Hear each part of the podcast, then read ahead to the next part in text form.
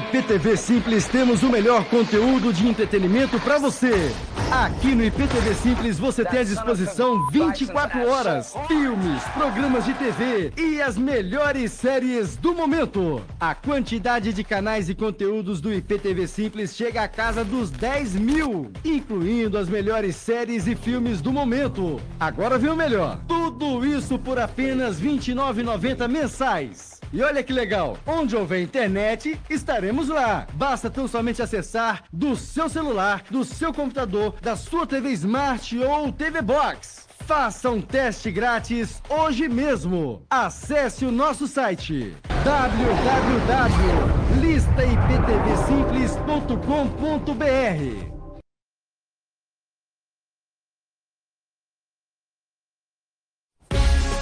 Egito terra de tesouros ocultos, segredos enterrados e perguntas sem resposta. Como uma civilização que não contava com ferramentas básicas de ferro foi capaz de construir os monumentos mais emblemáticos e duradouros do mundo? Gerações de egiptólogos estudaram as pirâmides. Mas somente agora, munidos de novas técnicas e evidências, os especialistas finalmente revelam a história dos homens que as construíram e os recursos mobilizados. Eles desencadearam uma revolução. Quem construiu as pirâmides? E por quê? Egito Revelado Pirâmides Sete quilômetros de comprimento é o tamanho mínimo dele. É como um grande labirinto. Quem não souber o caminho nunca vai voltar. O Dr. Zahi Hawass explora uma rede de túneis sob uma montanha de pedra, uma pirâmide. A câmara em seu centro abriga um único sarcófago vazio. A razão para essa estrutura imensa ter sido construída. Esse lindo sarcófago de alabastro é uma das descobertas mais incríveis já feitas dentro das pirâmides.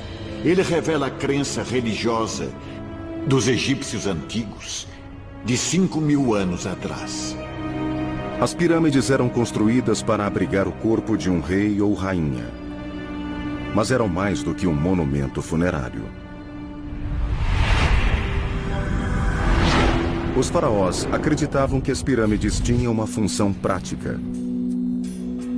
Elas os conduziriam à vida após a morte. Hoje sabemos que no Egito Antigo a origem da palavra pirâmide é ascender. Então há uma ligação direta entre a forma das pirâmides e a ascensão do faraó ao reino celestial. Existem cerca de 80 pirâmides no Egito. Embora a civilização egípcia tenha existido por 3 mil anos, a maioria delas foi construída durante uma era de prosperidade que durou pouco mais de um século. A maior é a Grande Pirâmide de Kelps a única das sete maravilhas do mundo antigo ainda de pé. Ela foi feita com quase 6 milhões de toneladas de rocha, cortadas, esculpidas e transportadas à mão. Durante mais de 3 mil anos, foi a construção mais alta do planeta. A pirâmide de Kelps está localizada nos arredores da cidade do Cairo. Ao seu lado estão pirâmides menores, construídas pelos descendentes de Kelps. São a imagem clássica do Egito. Quando ficamos diante das pirâmides, ficamos de queixo caído. Ninguém nunca viu nada parecido. E acho que isso só aumenta a aura que envolve o mistério das pirâmides. Por isso queremos uma explicação para sua existência. É a questão que mais intriga os egiptólogos. Esta civilização não contava com uma tecnologia de engenharia moderna. Por que então almejou a construção de algo tão monumental? Para descobrir a resposta, os arqueólogos voltaram centenas de anos antes das pirâmides para analisar as primeiras sociedades egípcias. Em algum ponto do primeiro período da história do Egito, Existia a crença na vida após a morte, e essa crença era representada pelo fato de os mortos serem enterrados em covas rasas, cavadas no chão. Estes primeiros túmulos eram cobertos com pilhas de pedras e areia, talvez para proteger os corpos de animais carniceiros. Ao longo do tempo, estes montes funerários assumiram um simbolismo religioso na história egípcia da criação. Este monte, sobre a tumba, provavelmente representa o primeiro monte emergido do oceano primordial, quando a vida e o mundo foram criados. Era um símbolo da vida, um símbolo da vida, e tinha o poder de ressuscitar o rei para nova vida após a morte. Estes são os primórdios, as primeiras estruturas no Egito colocadas sobre um túmulo para garantir o renascimento dos mortos. Mas como pequenos montes de areia se transformaram em imensas pirâmides de pedra.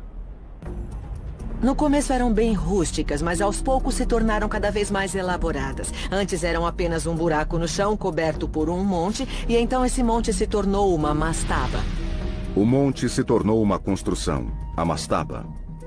Em vez de pilhas de terra, tijolos de barro eram dispostos para formar paredes inclinadas, rematadas por um teto plano.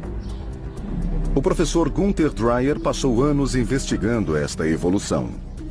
Ele acredita que estes primeiros túmulos foram construídos para que o ocupante da tumba pudesse armazenar bens suficientes em sua jornada para o outro mundo. Eles precisavam de tudo o que tinham na outra vida. Primeiro, é claro, comida. Depois, ferramentas, armas, joias, tudo. A mastaba era um misto de tumba, palácio e armazém. Tijolos de barro eram o único material de construção disponível. Os tijolos eram dispostos de uma forma específica. Uma camada, como essa, com um lado menor exposto. E outra camada, com um lado maior. E essas camadas iam se alternando, para dar mais estabilidade e evitar rachaduras. Ao longo do tempo, os construtores de tumbas refinaram o uso dos tijolos. Em Abidos, cerca de 480 quilômetros ao sul da Grande Pirâmide, o professor Dreyer escavou o túmulo do faraó Kazekemui.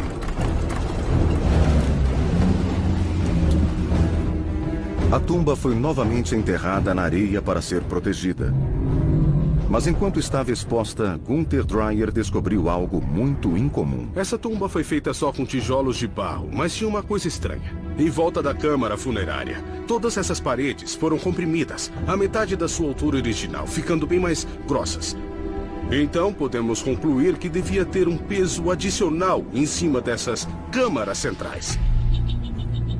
O professor Dreyer acredita que as paredes do centro da tumba foram esmagadas pelo peso de uma superestrutura de pedra. Seriam os primeiros sinais do futuro formato das pirâmides? Os especialistas concordam que houve um grande salto na arquitetura das pirâmides por volta de 2630 a.C., quando o faraó Djoser começou a construir sua tumba. Ao analisarmos o desenvolvimento das tumbas reais, é uma evolução gradual, mas elas sempre ficam maiores e mais elaboradas. E acho que Djoser foi quem deu os maiores passos. Djoser iniciou sua tumba como uma grande mastaba, semelhante às construídas por seus antecessores. Djoser decidiu construir uma grande parede de proteção ao redor da tumba. Mas a parede escondia a visão dessa tumba. Então, seu arquiteto criou uma solução bem simples para torná-la visível de novo, que foi construir outro topo em cima do primeiro, outra mastabá sobre ele. Assim surgiram os degraus. Pirâmides de seis degraus, com mais de 60 metros de altura. As pirâmides de degraus desempenharam um papel importante, não apenas na história do Egito, mas também na história da arquitetura. Em Saqqara, no sul de Giza, situa-se a maior construção de pedra do mundo.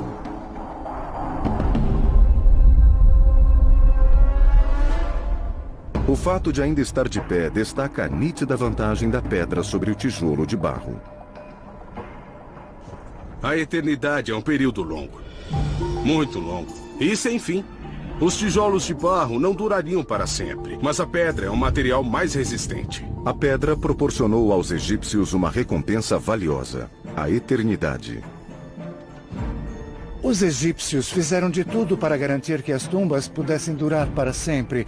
E acho que esse é um dos motivos para que as pirâmides fossem feitas de pedra. Elas são mansões para a eternidade, como as montanhas, como o centro da Terra, feitas para durar para todo o sempre. Parece que os construtores começaram empregando técnicas que conheciam e nas quais confiavam. As pedras usadas aqui eram unidas, como tijolos de barro, com a disposição alternada. Que assim as encaixava como os tijolos. Mas este resultado não poderia ser obtido com tijolos de barro. A pirâmide de degraus de Djoser eleva-se a quase 60 metros e esta não é a única inovação. O Dr. Zahi Hawass explora o interior da pirâmide para mostrar o quanto o design evoluiu a partir das primeiras covas simples.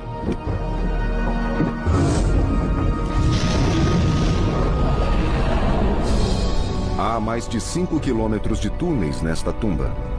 Câmaras construídas sob toneladas de pedras para abrigar Djoser, sua família e seus bens com muito esplendor. Essa câmara funerária é um milagre. Um milagre da arquitetura. Uma pirâmide de degraus. A primeira pirâmide de pedra da Terra.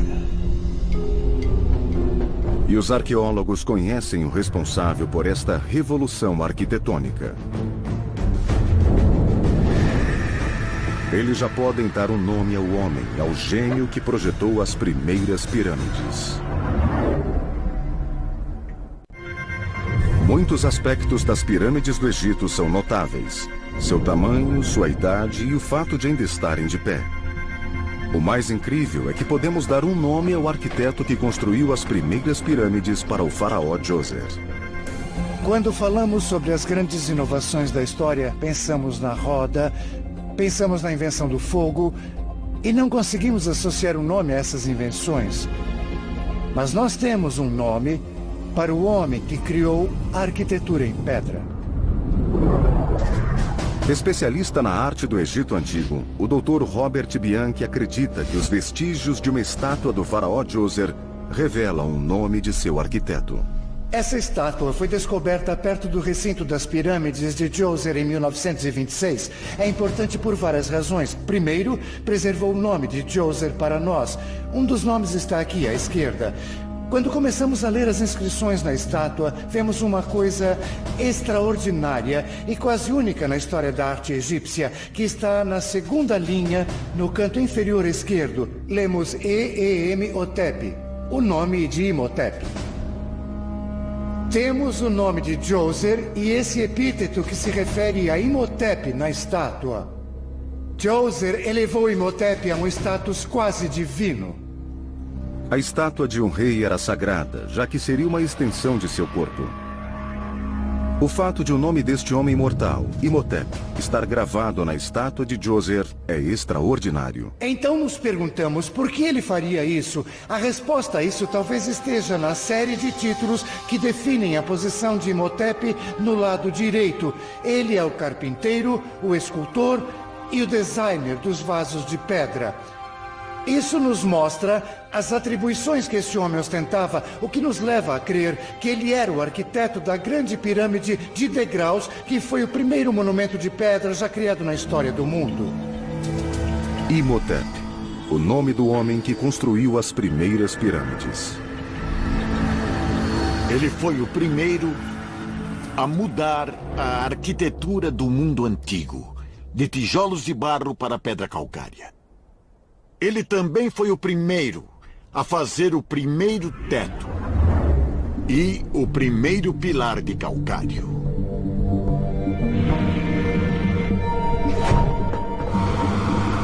O arquiteto especializado em história, Jonathan Foyle, está tentando desvendar o processo mental que teria levado Imhotep a esboçar o projeto das pirâmides. Eu quero entender é, como esse salto lógico aconteceu. Transformar uma mastabá plana numa grande pirâmide de degraus, o que criou um dos estilos arquitetônicos mais emblemáticos do mundo. Eu quero entender também como as pirâmides evoluíram.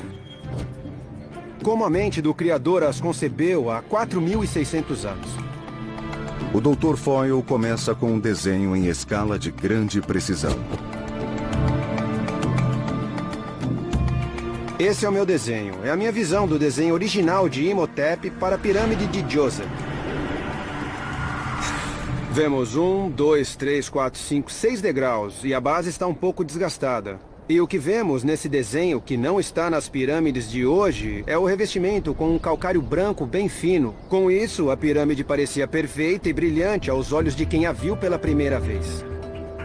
A pirâmide de degraus tinha 312 mil metros cúbicos de revestimento de pedra, feito inteiramente de calcário branco. Ninguém nunca havia visto algo assim.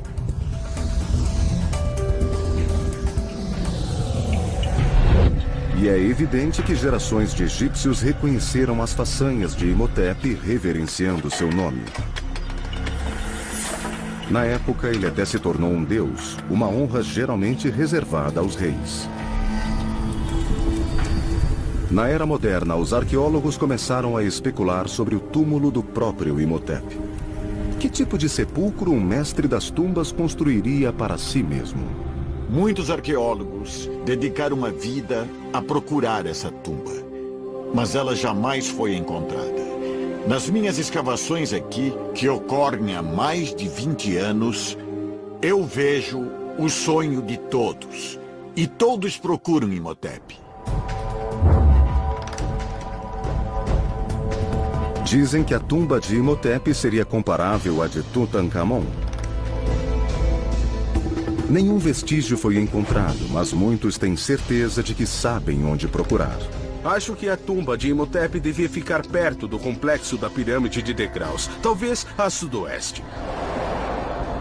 Temos que achá-la para descobrir. Mais cedo ou mais tarde, algum arqueólogo de muita sorte ainda vai encontrá-la. Vasculhando os arredores da pirâmide, Campbell Price espera ter esta sorte.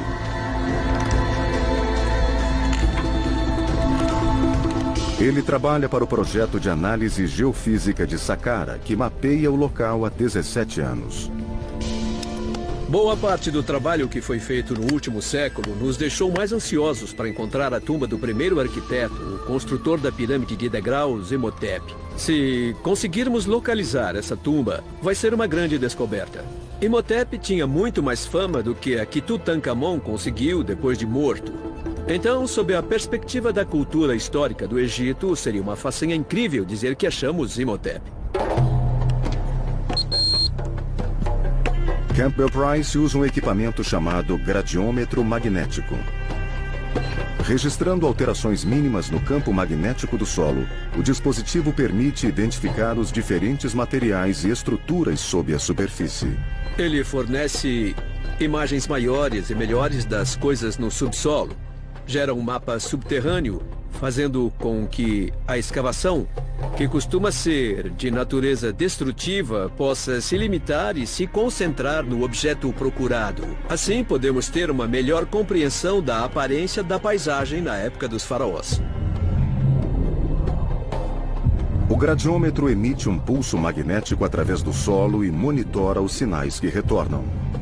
Uma estrutura de tijolos de barro terá um registro diferente de uma de areia comum. Enquanto Price caminha pelo local, um plano detalhado começa a surgir. Nosso achado mais recente foi a localização de duas estruturas bem grandes, o que é emocionante, e estão entre as maiores estruturas que foram identificadas em Saqqara. Pode ser um templo ou uma tumba, provavelmente de alguém muito importante. O que temos aqui em Saqqara é uma grande estrutura antes desconhecida em qualquer mapa arqueológico. Seria incrível se fosse a tumba de Imhotep. Se Price encontrar a tumba de Imhotep, será uma descoberta de imensa importância. Mas levará algum tempo até que tenham certeza, já que qualquer escavação aqui seria lenta e meticulosa. Em contrapartida, o trabalho de Imhotep catalisou uma mudança súbita e dramática. O estilo de construção dos egípcios mudou subitamente, iniciando uma era de ambição desmedida. Ela produziu alguns dos edifícios mais espetaculares de que se tem notícia.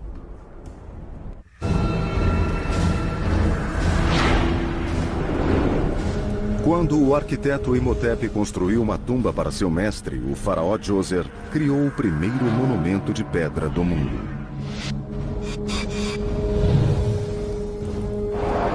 Ele também iniciou uma era de inovação visionária. A inovação de Imhotep em pedra foi revolucionária. Foi como uma luz que se acendeu, uma lâmpada. Porque em poucas gerações, os egípcios passaram da pirâmide de degraus para a grande pirâmide de Kelps. Então não estamos falando de milhares de anos, mas de algumas gerações de faraós e uma mudança de dinastia. Isso foi quase instantâneo. O ritmo das mudanças só aumentou com o faraó Snefro. Snefro talvez seja um dos faraós mais notáveis ao subir ao trono do Egito. Ele abriu o caminho, ele é o pioneiro dos edifícios monumentais. Snefro chegou ao trono 50 anos depois de Djoser e construiu em uma escala extraordinária.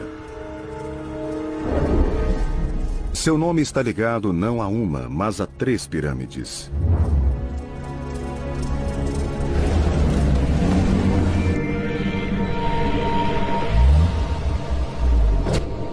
O arquiteto histórico Jonathan Foyle investiga três projetos bem diferentes. Acredita-se que o primeiro a ser construído está na necrópole de Meidum. Meidum é muito interessante. Parece representar um tipo de transição, porque pega o protótipo da pirâmide de degraus, mas aumenta a escala. Esse edifício é bem maior, podemos ver por comparação direta, lado a lado. E depois que essa coisa de oito degraus foi erguida, parece que decidiram voltar e instalar um revestimento externo. Eles queriam aplainar as laterais, embora o projeto original não fosse o de uma pirâmide. Aqui o revestimento de calcário foi raspado e agora está uma pilha ao redor da base da pirâmide. Meidum possui um design parecido com o da pirâmide de degraus, mas em uma escala bem maior. Hoje está parcialmente destruída, mas no passado chegava a mais de 90 metros. No entanto, ainda não era o suficiente para Snefro. Ele começou novamente e desta vez tentou construir a primeira pirâmide com laterais lisas. A chamada Pirâmide Torta está localizada a 40 quilômetros ao norte de Meidum. Gosto da pirâmide torta de Snefro. O nome é bem óbvio, porque cada lado tem dois declives. O nível de baixo é mais íngreme do que o de cima. E nós perguntamos, por quê? Parece que a intenção era que... era que fosse a... a primeira pirâmide com lados iguais. Ela começou bem íngreme, com mais de 50 degraus. E se continuasse subindo, seria mais alta que a própria grande pirâmide. Mas então, alguma coisa aconteceu. Deve existir alguma explicação, um problema técnico que fez com que criasse um nível com um declive bem menor com 43 degraus para concluir. Será que foi um grande erro e um desperdício de energia? Os construtores de Snefro pensaram, vamos terminar isso e seguir em frente, porque é um experimento fracassado? Eu gosto da ideia de que a pirâmide torta era para ter sido uma pirâmide normal. Eu acho que ela representa um tipo de protótipo, e isso talvez queira dizer que houve um problema nas fundações, como rachaduras, que acabou levando a mudança no projeto. Peter Brand acredita que a forma desta pirâmide é produto da ambição excessiva dos construtores. Eles sabiam que não podiam concluir a construção que planejaram e literalmente mudaram de direção. Isso reduziria o número e também o peso das pedras no topo da pirâmide e colocaria menos pressão nas rachaduras que já tinham começado a se formar. Jonathan Foyle examina o interior da estrutura para encontrar evidências que confirmem esta teoria. Sinais que podem ter levado os engenheiros egípcios a reformular o projeto. Aqui tem uma pequena rachadura. Bom, não é muito pequena, posso enfiar o braço inteiro nela. passa por cima da minha cabeça e vai até o outro lado. Talvez seja a forma de como a fachada foi assentada quando eles poliram as pedras por baixo. Mas eu ficaria preocupado com isso, porque... porque não houve uma boa aderência entre as pedras por aqui. Este corredor descendente suportava o peso de mais de 1 milhão e 200 mil metros cúbicos de pedras. O Dr. Foyle acompanha a rachadura que vai até o centro da pirâmide, a câmara funerária. É incrível. É como uma catedral. E tem rachaduras por toda parte. Essa parede foi dividida. É... Esses blocos sólidos foram separados e uma parte está se projetando sobre a minha cabeça. E tem uma grande rachadura naquela parede de baixo. Para onde quer que se olhe, tem uma grande tensão sobre a construção. É possível que Snefro, na tentativa de construir um monumento que durasse para sempre, tivesse visto estas rachaduras e abandonado a pirâmide torta para iniciar uma terceira estrutura mais sólida. Depois de muita tentativa e erro na pirâmide torta, com suas laterais inclinadas e falhas estruturais, Snefro conclui seu experimento aqui com a pirâmide do norte ou vermelha. Ela foi feita sobre uma base sólida com lados inclinados regulares e alvenaria bastante refinada. Então é bem sólida. Essa pirâmide é perfeita, mas é um colosso. Sua escala é imensa e se compararmos com o protótipo de pirâmide de degraus de algumas gerações anteriores, é totalmente diferente. Eles já tinham virado a página.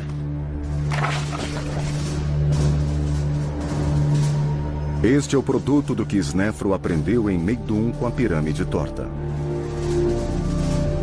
A primeira pirâmide verdadeira, com lados lisos e brilhantes, imitaria os raios do sol e levaria o faraó para a vida após a morte. Após duas tentativas, Snefro finalmente havia projetado a pirâmide perfeita. Ela seria a referência de dezenas de pirâmides que vieram depois. Mas há quem discorde desta teoria. O arqueólogo Vassil Dobrev não está convencido de que a pirâmide torta tenha sido um fracasso deixado para trás. Tem um problema com a teoria tradicional. E ele é muito simples. A pirâmide torta, que tem sido considerada um acidente, um monumento abandonado, na verdade, é a pirâmide mais preservada do Egito. Grande parte do revestimento da pirâmide ainda está intacto. Ela parece ter sido concluída. Dobrev questiona os motivos pelos quais Snefro aplicaria tantos recursos para depois abandonar um projeto que havia idealizado. Para mim, a pirâmide torta não é um acidente. Pelo contrário, é um exemplo excelente da forma como os arquitetos de Snefro construíam pirâmides. Era o começo da ideia. Era uma coisa nova, uma coisa original que ninguém nunca tinha feito antes. Se o design da pirâmide torta era proposital e ela foi concluída como previsto, por que Snefro quis fazer um terceiro monumento? A resposta talvez esteja na compreensão da finalidade da pirâmide. Uma teoria sugere que a pirâmide é uma réplica do Monte da Criação, o chamado Monte Bem Bem, ou Colina da Criação, que surgiu no dia em que os raios do Sol chegaram ao abismo aquático, iniciando a criação. O Monte Bem Bem é o primeiro pedaço de terra a emergir do oceano no mito egípcio da criação do mundo. Dobrev acredita que a pirâmide torta represente este mito. Este elo com a criação testemunharia o renascimento do rei. E quando Snefro fez esse monumento, ele deve ter tido essa ideia de fazer um monumento parecido com o Monte Bem Bem. E a teoria de Dobrev também explica por que Snefro construiu mais de uma pirâmide. Ele queria subir ao céu. E uma vez lá em cima, precisava descer. Então ele precisava de outro monumento, que é a pirâmide verdadeira. A pirâmide vermelha possui laterais lisas, em declives iguais, e simboliza os raios do sol devolvendo o faraó à terra. Veja, na realidade nós temos duas pirâmides que trabalham juntas. E os dois monumentos formavam um círculo, um ciclo perpétuo de ressurreição e renascimento. As realizações de Snefro são inquestionáveis. Ele não só foi o homem responsável pela criação do formato tradicional das pirâmides, como durante o processo também construiu três monumentos colossais durante seus experimentos. Juntas, elas somam mais de 3 milhões e 500 mil metros cúbicos de pedras.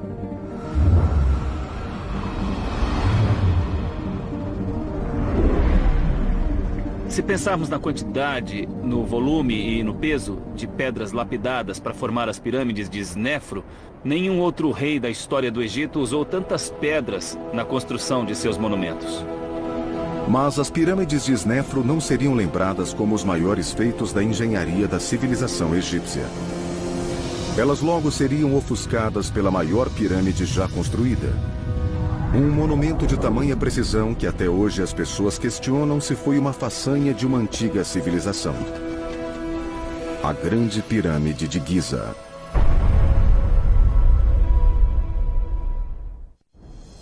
Sessenta anos depois da construção de sua primeira pirâmide, o faraó Snefru havia aperfeiçoado o design que reconhecemos atualmente. Suas pirâmides são os protótipos, os modelos experimentais que permitiram que Kelpis construísse essa pirâmide tão perfeita desde o começo. Kelpis era filho de Snefru. Ele deve ter presenciado a construção dos maiores monumentos que o mundo já viu. Seu pai lhe deixou um legado de valor incalculável. Tanto sua visão monumental da arquitetura quanto as pessoas para construir. Perto do final do reinado de Snefro, existia um núcleo de trabalhadores altamente capacitados, e isso sugere que Kelps, quando sucedeu seu pai, acabou contratando os serviços desse núcleo de especialistas para começar a construir a Grande Pirâmide. Assim como Djoser havia convocado seu arquiteto Imhotep para projetar a pirâmide de degraus, Kelps procurou um homem chamado Emiuno, depois do faraó, ele se tornou o homem mais importante do Egito. Quando Kelps tornou-se faraó, ele tinha que viver à sombra do pai ou fazer uma coisa ainda mais espetacular. Eu acredito que ele contratou os serviços de M1 para, assim, supervisionar todas as obras reais. Djoser havia superado seus antepassados até ser superado por Snefru. Agora era a vez de Kelps e M1 vestirem o manto da inovação. Eu imagino Kelps e M1 tendo uma longa conversa sobre a construção de um monumento que iria superar, que iria exceder o poder das três pirâmides feitas por Snefro. E o resultado dessa colaboração é o auge da Era das Pirâmides, a Grande Pirâmide, que é uma das sete maravilhas do mundo antigo. É por essa razão que temos que fazer uma conexão entre Imhotep e M1. Eles são o elo de uma cadeia. Um foi o homem que criou a arquitetura em pedra. E o outro, M1, o homem que, na minha opinião, é responsável pelo ápice da arquitetura em pedra em uma escala jamais reproduzida em nenhum lugar do mundo. O arquiteto Jonathan Foyle caminha pela base da obra-prima de M1, a Grande Pirâmide de Giza.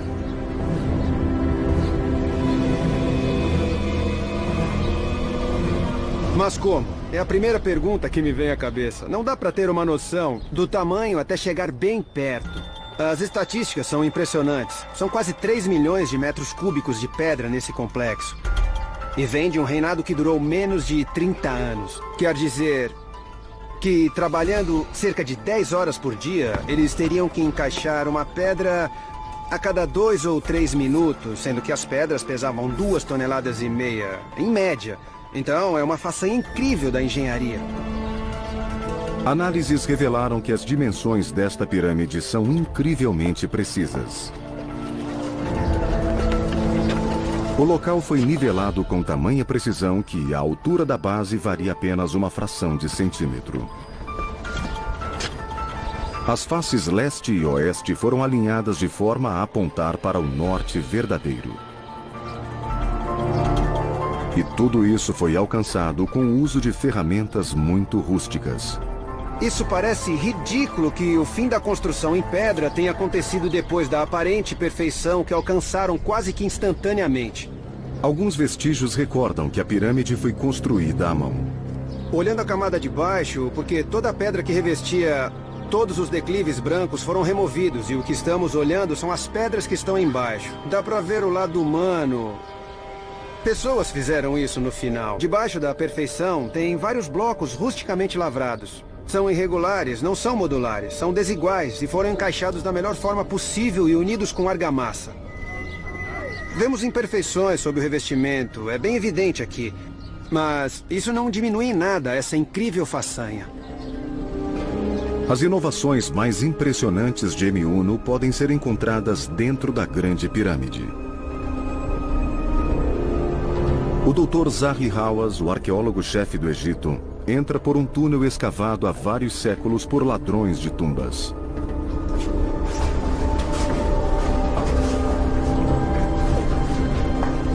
O túnel se encontra com uma passagem estreita pela qual o corpo de Kelpis foi transportado durante a procissão funerária.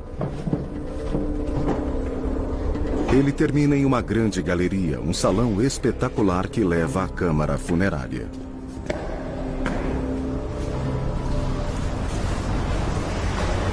Aqui fica a incrível câmara funerária.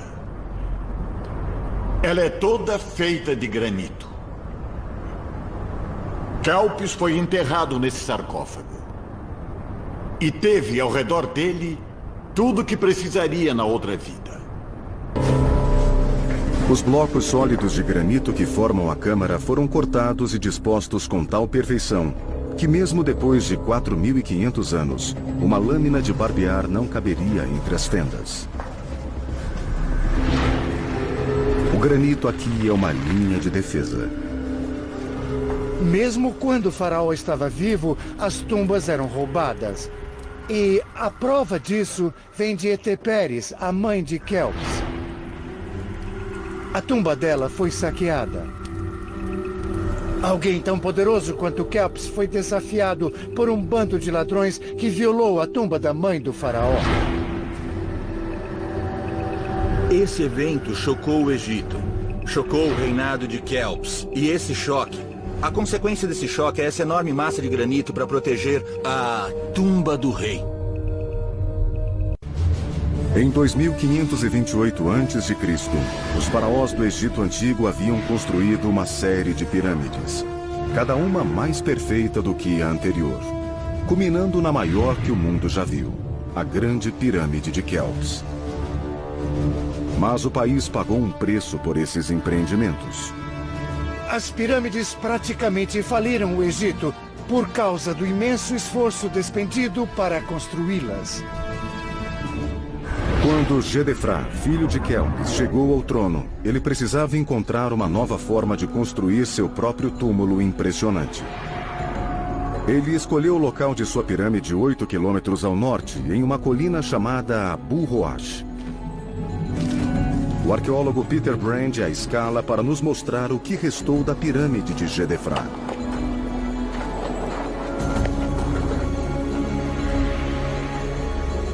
Aqui no Planalto de Abu Roash, podemos ver por que Gedefra escolheu esse lugar maravilhoso para construir sua pirâmide. Ele domina totalmente a paisagem ao redor. À distância, podemos ver Giza, onde seu pai, Kelps, construiu a grande pirâmide. E apesar de a pirâmide de Kelps ser mais alta que a de Gedefra, por tê-la construído no topo de Abu Roash, sua pirâmide estava em um ponto mais elevado. E quando olhamos para baixo, nesta enorme cova esculpida na encosta, vemos o centro da pirâmide. O fato de a pirâmide estar totalmente em ruínas oferece aos arqueólogos uma oportunidade única de investigar o núcleo da estrutura. Estamos a meio caminho do corredor em declive que leva à câmara funerária de Gedefra e que agora parece uma enorme escada a céu aberto. Na antiguidade deve ter sido um túnel estreito e escuro que ia até o centro e todo esse espaço era preenchido por toneladas e toneladas de alvenaria com a enorme pirâmide de Gedefra sobre ela.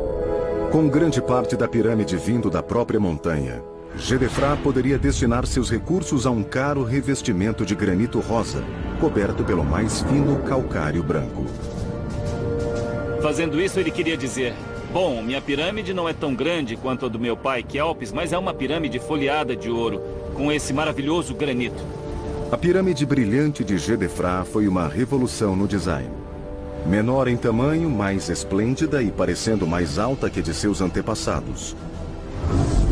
Alguns acreditam que ela deve ter sido a pirâmide mais magnífica de todas.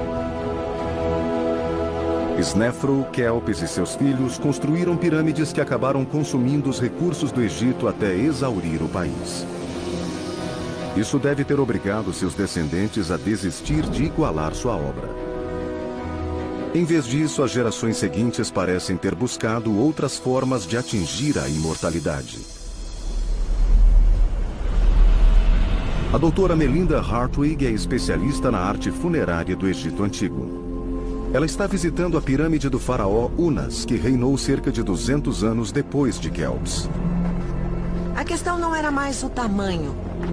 A construção das pirâmides era uma empreitada enorme, que consumia muitos recursos, uma grande quantidade de trabalhadores e exigia um grande poder de administração. Então, quando chegamos à quinta e sexta dinastias, as pirâmides são menores, cerca de um terço do tamanho das obras anteriores.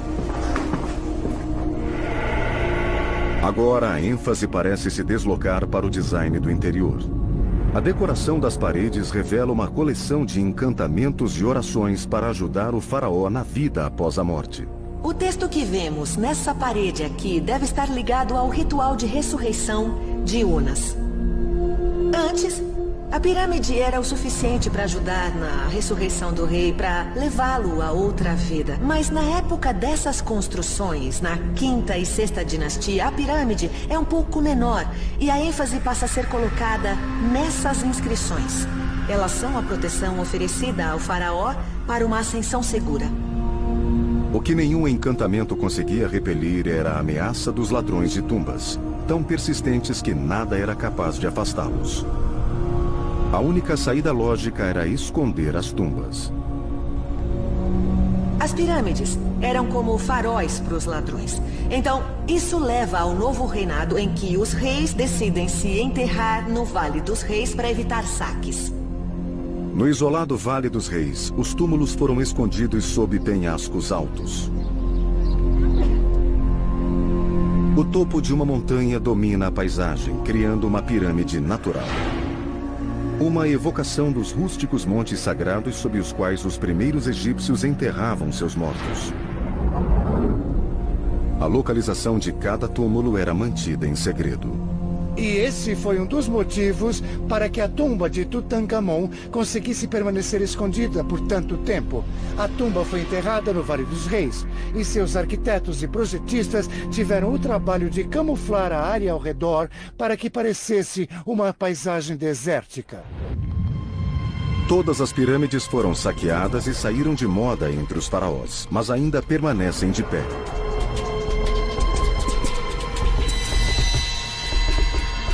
Elas atraem cerca de 10 milhões de pessoas ao Egito todos os anos. As pirâmides deixaram uma impressão duradoura na civilização ocidental. Os fundadores dos Estados Unidos não conseguiram achar um símbolo de maior longevidade e grandeza do que as pirâmides. Por isso se apropriaram dele e o usaram na nota de um dólar. A origem desse legado de 4 mil anos pode ser atribuída a um homem. Aquele que construiu o primeiro edifício de pedra. O primeiro arquiteto cujo nome conhecemos. Imhotep. As coisas teriam sido diferentes se não fosse pela arquitetura de Imhotep. Ele visualizou os elementos da construção em pedra e projetou a pirâmide de degraus que acabou levando à grande pirâmide de Giza.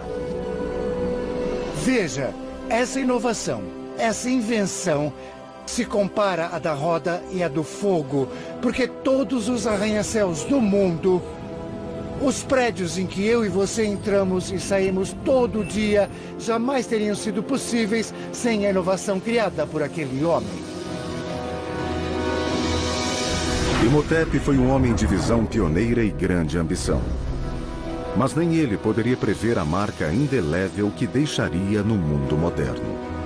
Com o IPTV Simples, você tem acesso a todos os canais de TV, inclusive canais de documentários como o Discovery Channel, além de vários outros canais. Pagando apenas R$ 29,90 mensal, você ganha um pacote com vários filmes e séries, mais de 23 mil conteúdos para você assistir na Smart TV, celular, TV Box e até mesmo no computador. Na descrição do vídeo tem o link para o site oficial do IPTV Simples. Ao clicar aqui, você faz um teste de duas horas gratuito. Após finalizar o teste e comprovar a qualidade do IPTV, poderá fazer o pagamento por boleto, cartão ou transferência bancária. O processo de instalação é muito simples. É apenas necessário a instalação do nosso aplicativo em seu dispositivo. IPTV Simples, simplesmente o melhor.